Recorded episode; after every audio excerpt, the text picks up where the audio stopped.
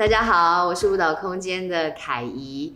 呃，今天我们邀请到了两位来宾啊，一个是季轩，一个是大佩。我们请季轩跟大佩跟大家打个招呼吧。大家好，我是季轩，我是大佩。有点久没有见到大佩，对不对？嗯、呃，从去年底。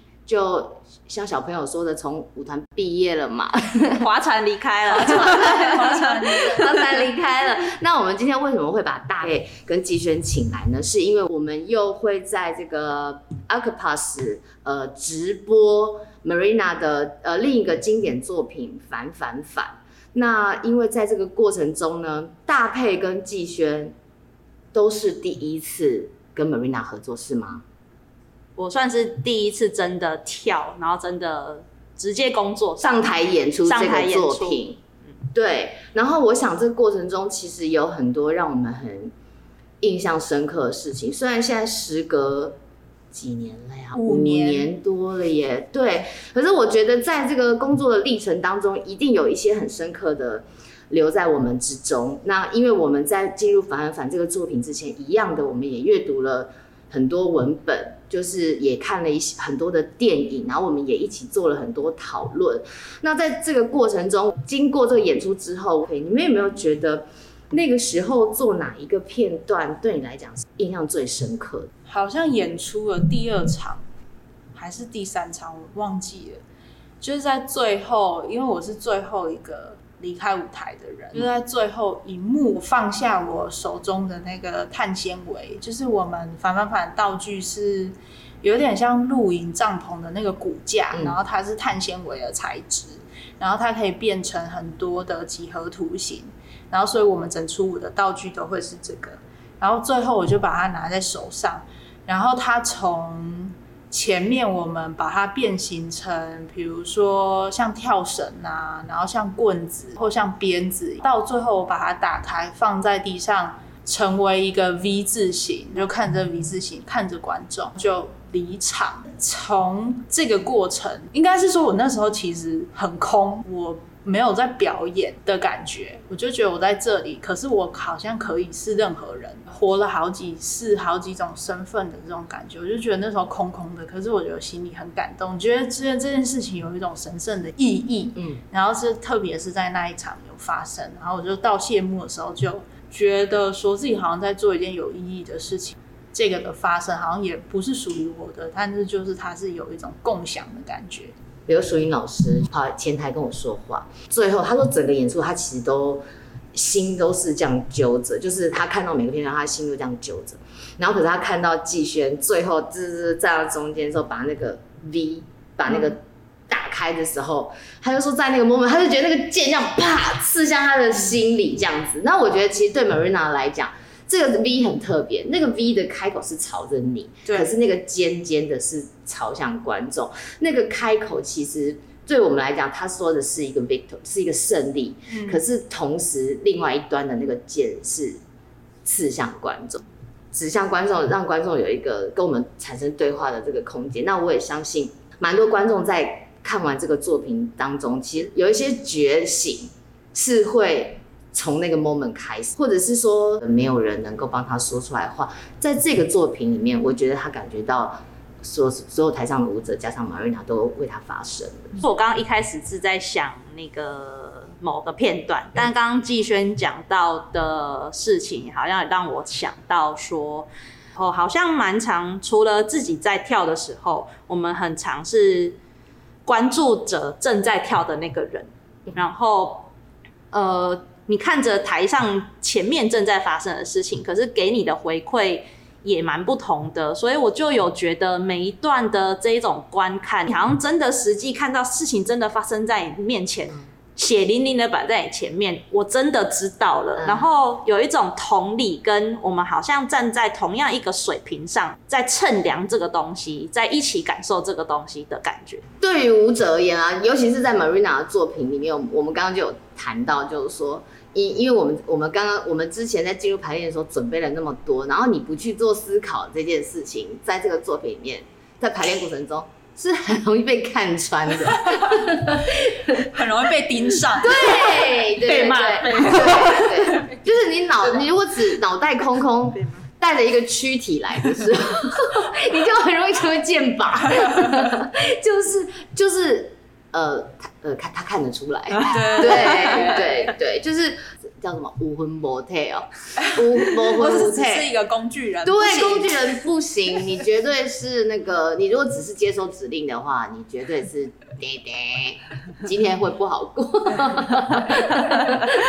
真的不好过，好，就是在我们在这个思考，在对话空间，在演出里面满满的感动。可是其实我相信，在排练的过程中，其实也是每天都是灰熊紧绷啦。你们承认吗？承认蛮紧绷的嘛？我永远记得那个王燕呐，我永远记得。现在讲没来的人，是 对对对，sorry 了，王燕，你要收听这一集。我永远记得，因为那个框嘛，那个框就像刚刚季轩讲，它是一个那个碳纤维的那个对框架，然后它千变万化。然后呢，我觉得这个我在过我在哎、欸、我在排练的过程中，我都觉得我。我数学不好还是怎样？是不是那个他为什么就站不起来？有时候他就站，你们记得？我记得，我们一直要想办法让他站住，然后他就是一个完美的角度，他才能站住。然后什么力学，什么挖沟柜，然后他一定要走到这个几度角以上，他才会。稳定什么？然后常常我们就想啊，明明我手不是摆在这，摆在这啊，怎么在这一放手，biang，然后 就倒掉。大家内心的三条线，然后要你们是不是觉得要放手的那一刻压力超大？大家要放手，我一定要那个特写那个手指，那个放手很抖哎，手很抖，抖了，抖到斗鸡眼，因为眼睛在看，因为一放手都倒，这整个就毁掉。或者是你经过他旁边的时候，你就是要小心，不要 K 到他，他就会毁掉，就。不小心踢到，然后 Marina 可能 就说 Come on，你说 Come on guys，连这个都会踢到，是有没有长眼睛这样？对，可是我跟你们说，你们有没有觉得在排练过过程中，你越紧张？越神经兮兮，就越容易出 trouble。我记得我在外面看的时候，王爷已经呈现两眼空洞的状态，然后他只是剩下听到指令，然后就行动，听到指令就行动，就说往后退，然后扛，然后就踢到那个，然后什么什么抬高，然后扛，然后头又撞到，然后什么时候脚就这样踩爆他，然后就是每一个。我们是不是有踩爆一个过啊？有啊，有啊，就是。我记得有一次我们在地下室有一幕，不是它是像一个那个什么？萤火。萤火晚会那种，然后因为楼下的地板就是跳会抖，然后我们那天就又靠很近，然后跳会抖，然后它就倒了，就 在我们跳过程中就倒了，默默的倒了，倒了，好像是这样，他劈腿，对，劈腿。都劈腿了。唉，为什么我们？我觉得其实讲到 Marina 的舞，就上就是。他的物件哦，其实，在他的作品里面都发挥了很多很神奇的效果。可是，其实你你知道，我们在排练过程中，要让那些物件产生这么神奇的效果，其实真的是心力交瘁耶。我们我记得我那阵子的那个手机里面啊，大概拍了一百五十六张的那个各个场景的那个照片。我们不是因为我们会忘记他要。变成对，有时候是记忆力的问题。对，对，对，要从这样子，然后变成那样子，然后又转到这里个方向，然后又要停在什么地方，然后就一直回溯这件事情。然后我就，而且我就每次，而且那个照片我也常常看老半天，哎、欸，这同一个东西吗？就是你看不懂，已经眼睛已经要花了，你知道。而且因为它可以，那个道具可以折，它要有顺序的，可能一二三四要叠好，打开才会是一个长方形。然后我好像有几次，因为前面推倒的时候就不是在一个很你平常习惯的一个位置上，所以把它赶快把它收收收收收，结果打开的时候发现，哎、欸，卡住，一不在二，那个二不在一上面，然后那个顺序不对，看怎么办？然后 就是它，你只要把它。快速的，没有没有想太多，拿起来，它一定会就会另一根就会直接当当蹦，就它就没有办法很顺遂的直接成为是一个长方形。那拿当拿出来的时候，就是心很累这样，然后手很抖，觉 得然后想一百种方法，想说看这样怎么办？现在是要干嘛？这样这样，哪一哪一个要上去，哪一个要下来？对，在表演的当下能够完全超脱这些 murmur 这些情绪，我跟你讲多不容易。对，因为我们在排练的过程中到底经历了多少上山下海，我们心惊胆战，我们每一个 moment 我们都小心翼翼。然后，可是你们又要 enjoy 在演出里面，那个真的是好难好难。可是我相信，我现在不讲这些事情，我们现在不把这个。秘密公布在这里面的时候，其实观众在 在看的时候是是完全是看不出来的啦，而且是是蛮感动的啦。但是其实你们内心是很丰富啦，很复杂啦。那我来问一下哦，因为在我们反反正里面，其中有一个片段嘛，是需要呃裸上半身，然后有舞有其他的舞者在用那个马克笔在这个。身体上面有点像走一个线条这样子，那那时候在排练，因为其实是我觉得是东方西方文化差异啊，所以 Marina 在来的时候，他就有问我说：“哎、觉得现在的舞者，呃，有没有人在表演当中不介意可以裸上半身的？”那主要我先提一下这脉络，因为我们最早开始跟 Marina 合作。从二零零九年开始，然后二零一三年、二零一五年，我们做实境、做巨兽。那其实他就是一开始就把于芬带去那个荷兰嘛，一起排练。那因为在那个时候啊，于芬他对于这个身体的这个这个裸露的这件事情，在他的那个时候，他是觉得。不行，所以那个时候 Marina 就知道说，哦，可能我们台湾的，就是长大的这个舞者，可能对于身体方面相对保守，所以他那时候有特别有询问，但是恰恰好你们两个那时候就是可以接受这件事情，裸露在表演里面，那搭配你后来在这个表演当中。你勇敢的做了这件事情之后，你觉得对你来讲是一个跨越吗？还是 nothing？嗯，我觉得这好像也是蛮妙。其实当初我们好像是先看到影片嘛，就是他们在首演的影片，嗯嗯、然后那时候有看到最后有这一爆雷，有这一段的时候，好像也没有觉，好像也没有觉得任何有一些。心情太起伏的这种波涛，就觉得好像累积到后面，就会有一个提问说：“哎、那为什么最后会走到这样？”可是因为那时候就是都还没有排练，就是我们只是看单纯看这个影像，然后只是有一个提问留在心里，但内心没有太多的怎样起伏，说呃怎么样这样子。然后一直到后面，他也不是一来就 先问说 哦，有这一段啊，你们怎么样？他也我们也是经历了一些排练的时间跟状态之后，然后在中期或是甚至到很后期才问这件事情。然后我那时候当下是完全都没有想什么，我觉得哦好很 OK 啊，就是有一个机会来，我就可以试试看，我觉得无妨的这种感觉，我就觉得其实有点连接到。我的个人生命经验就是，我是比较属于有东西来，我会偏全然付出的那一种，然后凡事不会想太多后果。的射手座。的的人，跟个性也有关系，然后跟其实这些都是事后在想说当初为什么会这样，有一有没有想太多这种，就是。你就会想说，其实以前可能我们在学校或是在舞蹈社，然后换衣服的时候，好像就也没有特地要走去更衣室换，就是 很多时候其实有时候碍于一些可能你要赶场啊，或是舞跟舞中间要连接彩排的时候啊，你有时候其实都在学校的走廊就换，就是戏办呃戏上的走廊就换起衣服来，然后那时候也是很多人经过啊，然后。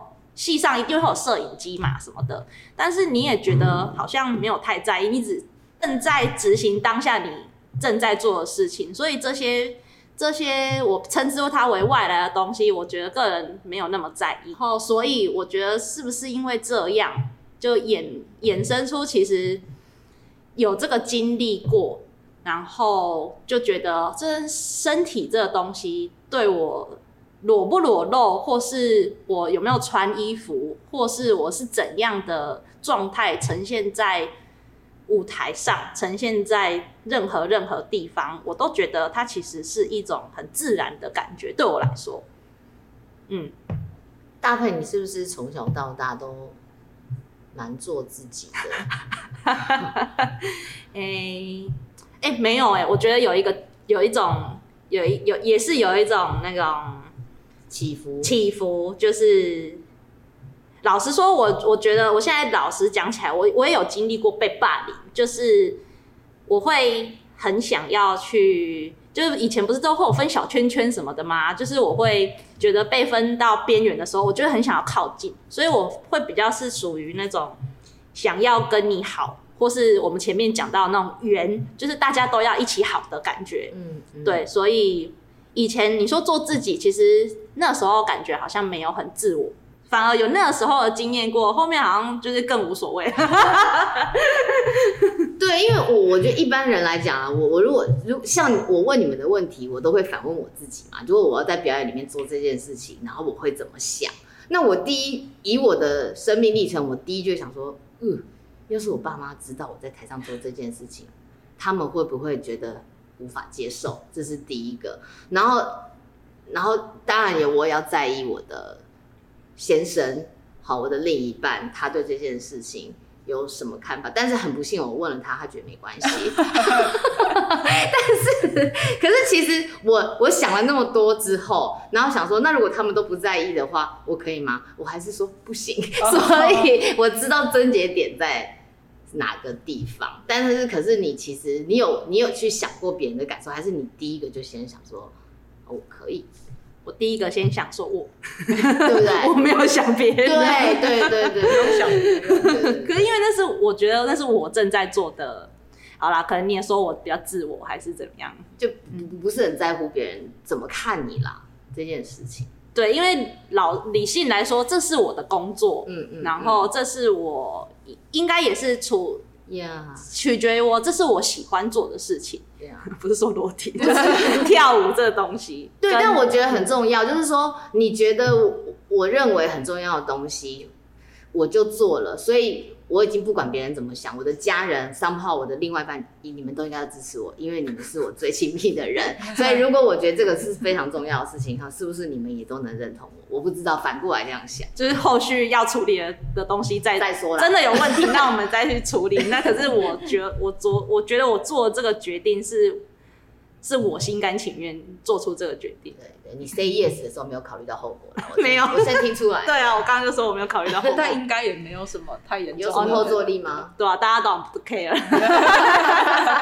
我那时候还想说，那我内裤应该要穿漂亮一点。对，我记得你都在那里选内裤啦，你只剩下这件可以露了。唯一的有在在乎这个。对。就是像我觉得现在在今天这个 moment 啊，我觉得也是很有趣要探讨看看这个作品，因为你看那个 Amber 都强尼戴普一样，强尼戴普跟 Amber 的这个案件啊，其实 Amber 某程度，我现在这样讲你会觉得不公理、不中立嘛？就 Amber 其实也是抓住了这个 Me Too 这个活动的这个浪声浪，然后他想要借由这个声浪，然后在这个 moment，然后炒这个新闻。就好像塑造他是一个被害者的角色，然后让整个社会跟舆论来同情他。可是其实就说我们就不是昨天有讲到说，其实有可能女性一直一直一直，或者是百分之九十九点九都是受害者嘛。其实我们身为女性，我们也不能这样不公正的来。去看这整个事件，因为呃，你们知道 Me Too 这个活动吗？嗯、就是发展在演艺圈之前，好对好莱坞他们连锁对爆出来，连锁爆出来说，呃，他们都收到了导演，就是或者什么高层电影公司的高层一些呃，算是霸凌吗？呃，言语肢体上的暴力吧。暴力、语言暴力，或是或是性相关的，对性相关就需要变成是筹码或是什么，嗯、你必须要透过一些这个，嗯、还有那个嗯，那个奥运的体操选手，你们知道美国那个金牌的选手，然后他有爆出后来他们那个美国国家体操队很多人都被教练因为这个要做，还是还有那个身体治疗师，就他们一起联手，然后让很多这个体操的小朋友，因为他们其实那时候可能就。呃，还不是很知道这些，因为他们可能就是呃，就说你需要身体需要治疗，所以他们就会被带去做一些治疗的活动。所以他们回想起，他们其实他们彼此都知道，哎、教练有对你做治疗吗？他说有，哦，好奇怪，我也有去治疗哎。然后他们就，因为他们都是集体生活，然后被关在一个封闭的环境里面，所以他们也没有一个出去说的管道。然后也有好几个小朋友，他们说回家。跟那个爸爸妈妈说，我我被治疗这样子，身体治疗，然后家长可能有蛮一部分的家长就会觉得说，哎，你不要乱讲话，那个教练都是为了你好，而且你要拿好成绩，不是吗？就是你懂吗？他们为了想要呃什么为国争光，所以就是好像很多东西就被声声音被压下来，然后一直到后来。爆发出来，那为什么我会关注？是因为你们知道上一次奥运的时候，那个谁他就弃赛，对，嗯，嗯他就弃赛，然后他就一直说我的，我觉得我的精神状精神状况没有很好。嗯、那因为那个时候他们还有一些呃，因为他们已经提出诉讼了，所以他们就一直要出来公开作证什么的。那那个就是在 Me Too 的这个活动的呃动运动的那个鼓励之下，慢慢的就鼓励大家站出来说话，说话，说话。然后，所以有一阵子，这个女权运动变得好像这样叭叭叭叭叭，所以我觉得，所以才会造成有一些男性就觉得说，算了，我不要去碰触你们，或是我不能多说什么，因为我一说什么，我就会被说哦，你是怎么样怎么样，杀文猪，哦，你是怎么怎么这样子。但是我觉得那个时候，我觉得我们绝对不是不理智的在控诉控诉这个所谓父权主义，或者是。呃，这个状态只是我们有一个，我觉得是有个观察啦，就是观察我们现在所处的状况是什么，然后我们怎么样去处理现在自己的处境，或是说，呃，提醒说，如果我们遇到这样子的状况的时候，我们还可以有什么不同的选择？我觉得完全是这样。所以我觉得反反反这个作品其实是不是说好像，嗯，给我们一个力量可以大声骂人还是什么？其实完全不是。现在回去看，就感觉是有一点跳脱了性别，他提供这一个叙述出来的议题，然后给你思考的空间，然后让你遇到事情的时候，或是你真的接触到的时候，能够再再去想，哦，这个原因是什么，或是我现在所处的状况是一个怎样子的状况，就是去理解跟厘清，呃，各方不同立场的一个一个方向。对，因为其实我觉得造就。男性会成为现在这个样貌，其实他也有他的历史脉络。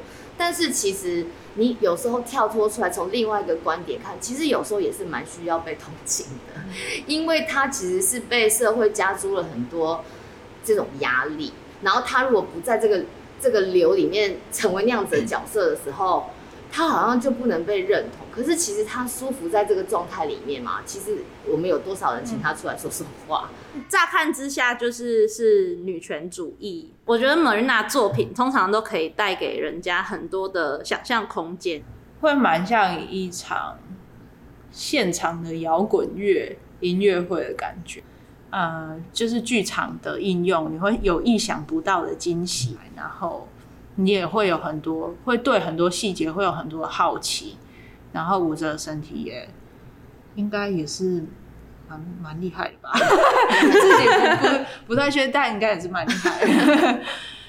我回想到在台湾版本的这个反反反呢，是由嗯五个不同个性的女性，还有两个大直男的这个组成啊。那我觉得我们在呃讨论跟对话的过程中呢，其实我们呃。有一个对自身历程的一个省思跟分享，所以我们不不仅是看到了女性长久以来在这个框架里面，好像某种程度受到了限制，同时我们也看见了男性在框架里面，他们也有许多的身不由己。所以我觉得，不管是男性或是女性，我觉得女性看了之后呢，可能会对自己的处境有不同面向的深层思考。那七月二号礼拜六晚上八点，和我们一起欣赏《半半凡》，谢谢大家，那就谢谢季轩跟大佩喽，拜拜，拜拜。